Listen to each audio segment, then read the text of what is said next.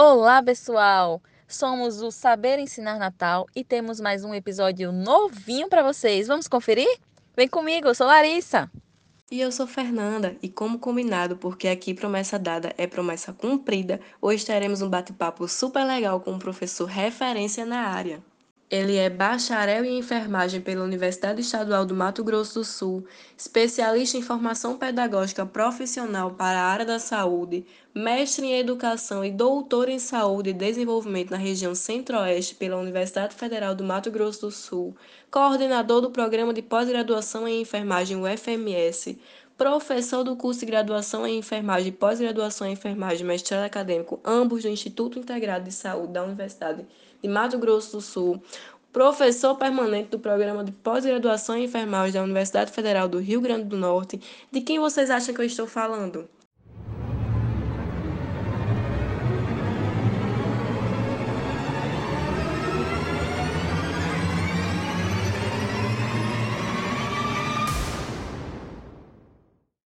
Quem disse professor Marcos Antônio acertou? Professor Marcos, gostaria primeiramente de agradecer a sua disponibilidade e sua contribuição tão rica para a nossa disciplina. Bom, hoje gostaríamos de pedir para o senhor falar um pouco para os nossos colegas sobre as fases do desenvolvimento do aprendiz e a relação com o processo de ensino-aprendizagem. Bem, olá a todos. É um prazer poder estar aqui e participar deste podcast.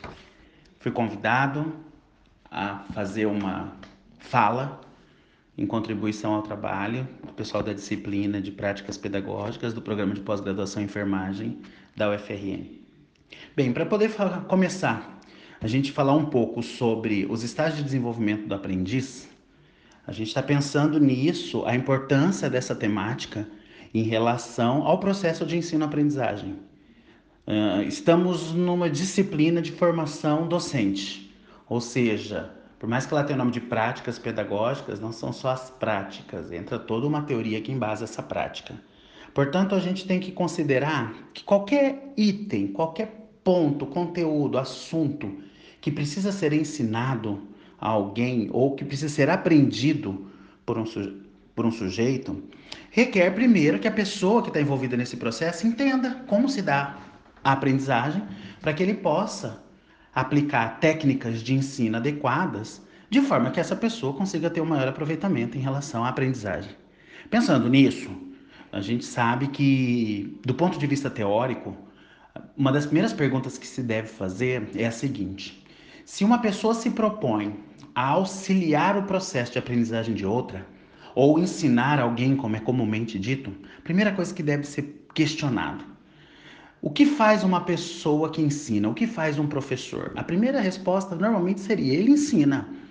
Mas a pergunta principal não deveria ser essa: como que um professor ensina, mas sim como que uma pessoa aprende. Se soubermos princípios básicos da aprendizagem, ou seja, como que ocorre na mente humana o processo de aprendizagem de uma pessoa quando ela entra em contato com um conteúdo, um assunto, um produto ou qualquer coisa nova que ele não conheça. A partir daí, existem vários teóricos que começaram a trabalhar isso há muito tempo atrás. Desde o campo da filosofia, isso já era questionado, mas de forma científica, com desenvolvimento de teorias sustentadas. Então, nós temos aí, ao longo da história, vários teóricos que apresentaram trabalhos e trabalhos extremamente relevantes, complexos, longos, muito bem desenvolvidos, que foram buscar respostas de como uma pessoa aprende. Lembrando que essa resposta não é uma resposta fisiológica meramente. Hoje nós temos no campo da neurociência recursos que são capazes de nos nortear qual é o tipo de atividade cerebral, Uh, de que possa estar relacionado com a idade da pessoa, com o desenvolvimento biológico, cognitivo e qual a parte cerebral e o mecanismo elétrico, enfim, de memória relacionado com tipos de aprendizagem. Entretanto, não se consegue, por mais que tenha mapeamento por imagem, ressonância magnética da atividade cerebral, não se tem uma resposta ainda definitiva da ciência para dizer exatamente como que um ser humano aprende. A partir daí, pesquisadores foram atrás dessas respostas e nós temos marcos ao longo da história. Vários pesquisadores da área médica, da área biológica, da área da psicologia uh, buscaram muito essa resposta. Um dos primeiros estudiosos que sempre são citados para a gente poder referenciar em termos de aprendizagem uh, foi Skinner, que trata nada mais da teoria da reprodutividade, ou seja, do mecanicismo que por muito e muito tempo ela embasou todo um sistema de formação no mundo. Então a teoria do tecnicismo, do automatismo, nada mais era do que a decoreba, do que a reprodução. E a partir daí essa teoria ela modificou muito o ensino no mundo todo, porque acreditava que uma pessoa aprendia de tanto que ela repetisse determinado ato, determinado movimento, ela desenvolveria uma técnica.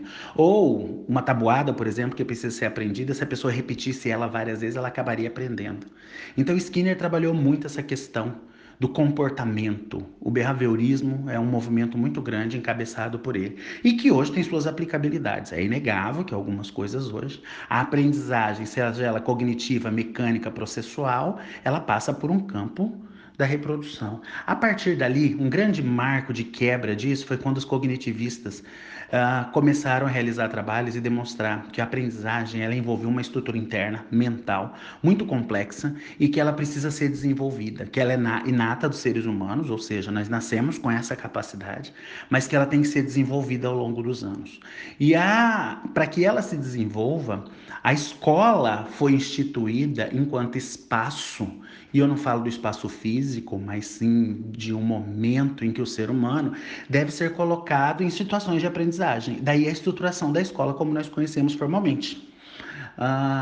um grande autor que é referência para isso acaba sendo o cognitivista mais conhecido como Piaget, no qual a sua teoria psicogenética, ela traz assim explicações ao longo de muitos anos de pesquisa de Piaget, que era biólogo de formação e que tinha uma atuação muito grande no campo da psicologia e da aprendizagem. Ele trouxe componentes de demonstrar que existe uma estrutura cognitiva na mente humana e que ela é desenvolvida ao longo dos anos, tanto relacionada à maturidade biológica do ser humano, mas muito a essa maturidade própria cognitiva. E que os professores, eles devem atuar nessa estrutura de forma a promover o seu desenvolvimento e apresentar atividades, desafios, enfim, uh, que impulsione o estudante a atingir o grau de satisfação de aprendizagem.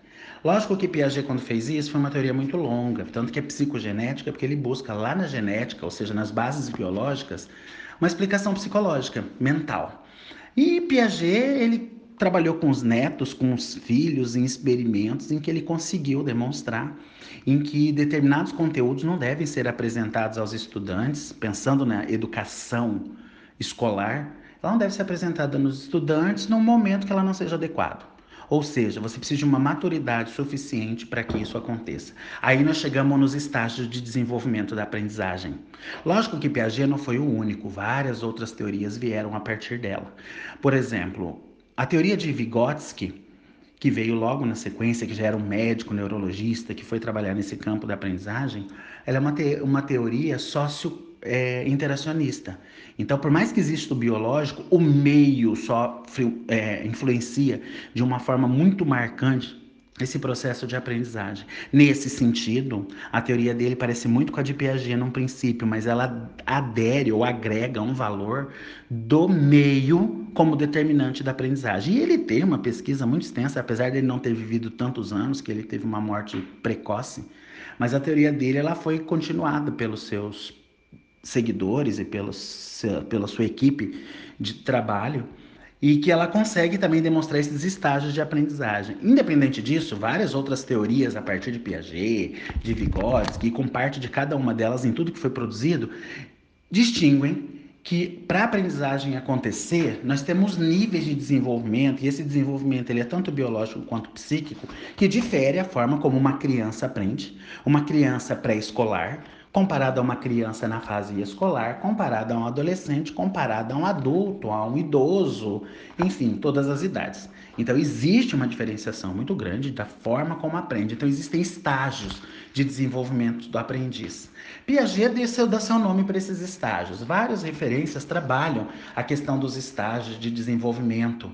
É, alguns autores bem da área nossa de enfermagem como por exemplo Bastable, que trabalha naquele livro Enfermeiro como Educador, ela tem um capítulo que fala do desenvolvimento, ah, dos estágios de desenvolvimento do aprendiz. E lá ela traz a primeira infância, a segunda infância, até chegar na fase adulta, e todas as características gerais, quais estratégias de ensino devem ser utilizadas, ou podem melhor se adequam a serem utilizadas e quais são as principais intervenções em que o professor ou o tutor, enfim, o gestor do ensino deve adotar. É interessante dizer isso porque por mais que se pense assim, que o processo de aprendizagem, ele nada mais é do que uma internalização, ou seja, um entendimento, uma compreensão do meio e do objeto, isso modifica com a idade. Uma criança que não conhece o meio, ela está explorando o ambiente em que ela chegou, recém chegou após o nascimento e os primeiros contatos com a família, ela precisa primeiro compreender o significado das coisas, os signos. Ah, e a partir daí ela vai formar toda uma estrutura cognitiva para entendimento. Então, uma criança, quando ela olha um copo d'água cheio, e você pega aquele copo d'água e coloca num prato fundo e pergunta a ela onde tem mais água, se é no copo ou se é no prato, ela vai dizer que é no prato. Porque ela ainda não tem a noção de proporção. De, por mais que você coloque a água do copo no prato, ela veja que é o mesmo volume, o visual é maior. Ela ainda não tem essa noção de volume, ela não tem a noção de dimensão. E isso é desenvolvido ao longo do tempo. Isso tem que ser levado em consideração pelo educador quando ele pensa em propor intervenções de ensino. E isso vale tanto para educação escolar, quanto para educação em saúde, a educação dos nossos pacientes no serviço, ou seja, aprendizagem de forma geral. Então, óbvio que tudo aquilo que a gente aprende, qualquer coisa nova que nós entramos em contato, o básico da aprendizagem é a gente, ao entrar em contato com algo novo, tentar comparar com aquilo que a gente já conhece. Isso começa lá na primeira infância e vai se desenvolvendo mais ao longo da segunda infância, da terceira infância, a fase adulta, a fase adulta matura e até a fase idosa. Eu até depois, quem tiver interesse, busque essa referência que eu passei do texto, que ele no seu capítulo 5 fala bem dos estágios de desenvolvimento e tudo isso está muito bem detalhado lá. Eu acredito que pode ajudar bastante. O mais importante é que nós temos que entender que o nível de desenvolvimento do aprendiz tem que ser levado em consideração da aprendizagem. E nem sempre esse desenvolvimento está só relacionado com a idade biológica. Às vezes nós temos pessoas com idade biológica avançada, mas intelectualmente ou em termos de estrutura cognitiva, ele ainda tem uma falha muito grande de desenvolvimento de conceitos, de desenvolvimento de signos ou de desenvolvimento de proposições. Só por dizer isso, já me leva a pensar que eu estou falando da teoria da aprendizagem significativa. Ausubel, ao propor a teoria da aprendizagem significativa, levou em consideração tudo aquilo que já vinha desde Skinner, Piaget, Vygotsky e vários outros teóricos, no qual ele mostra que uma, uma pessoa aprender alguma coisa, existem pré-requisitos que são obrigatórios. Primeiro, aquilo que ela aprende tem que ter significado, ele tem que entender por que, que aquilo é necessário de ser conhecido, quando aquilo é aplicado, onde é aplicado e por quem. Se ele tem esse valor, algumas condições também são preponderantes nesse processo. Ele tem que estar disposto a aprender, ele tem que ter material adequado e significativo para que ele aprenda. Ele tem que ter a base dos conhecimentos daquele novo assunto que vai ser abordado bem desenvolvido, porque toda vez que a gente vai falar sobre algo, ele vai buscar anteriormente esse tipo de resposta. E isso é interessante porque nós fazemos isso até de forma, não vou dizer intuitiva, porque é processual, mas quando a gente vai ministrar uma aula, quando a gente vai ministrar uma palestra, uma educação em saúde, a gente volta, acaba fazendo uma revisão de alguns pontos para depois apresentar o conteúdo novo. Eu estou fazendo o que Ausubel dizia, de buscar os subsunsores, que é o famoso conhecimento prévio do assunto. O que se sabia sobre aquilo, para que a partir dali eu consiga construir o significado de todos os itens importantes para o novo assunto, depois trabalhar o conceito, que é o entendimento daquele assunto novo sendo colocado, e depois como ele é aplicado na lógica racional, que é mais ou menos o uso, o que o Ausubel traz lá como o uso das proposições, o ensino por proposição. Bom, como o nosso tempo é curto num podcast, não dá para a gente abordar todas as fases, quero deixar aqui como recado, então, de que enquanto formação de futuros profissionais, temos que saber que os pacientes, os alunos, os estudantes ou qualquer pessoa em que convive conosco e que aprenderá alguma coisa com, nossa, uh, com a nossa intervenção de aprendizagem, deve-se levar em consideração qual é o nível de desenvolvimento do aprendiz. Quais são as capacidades intelectuais, qual é a, o seu nível de desenvolvimento biológico, qual é a sua capacidade cognitiva, quais são os recursos que nós utilizaremos e a forma como isso é apresentado e colocado para que o aprendiz ele seja envolvido neste processo de forma a ele ter uma participação quanto mais ativa, mais significativa ao final da aprendizagem. Bom, era isso, acho que só por um, uma discussão breve nossa. Espero encontrá-los novamente numa discussão de um outro ponto e foi um prazer estar aqui com todos vocês. Grande abraço. Nós que agradecemos, professor. Tenho certeza que suas colocações vão esclarecer muitas dúvidas dos nossos colegas.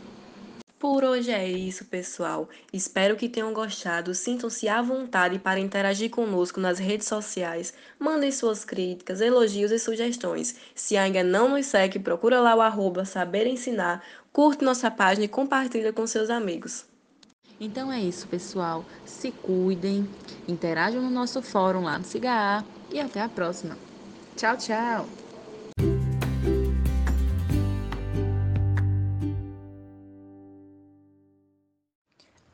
Olá, pessoal! Somos o Saber Ensinar. Espero que todos estejam bem. Vamos conversar mais um pouquinho hoje? Domingão, dia de reflexão, não é mesmo? A disciplina apenas começou e já aprendemos tanto, né, Fernanda? É sim, Larissa. E como ainda vamos aprender? E por falar em aprender, como nós adultos aprendemos? Essa semana lemos e discutimos muito sobre isso, não é? Tivemos até a honra de ouvir o professor Marcos. É isso mesmo. Mas e os nossos colegas? O que discutiram sobre? Vamos conferir como anda nosso fórum?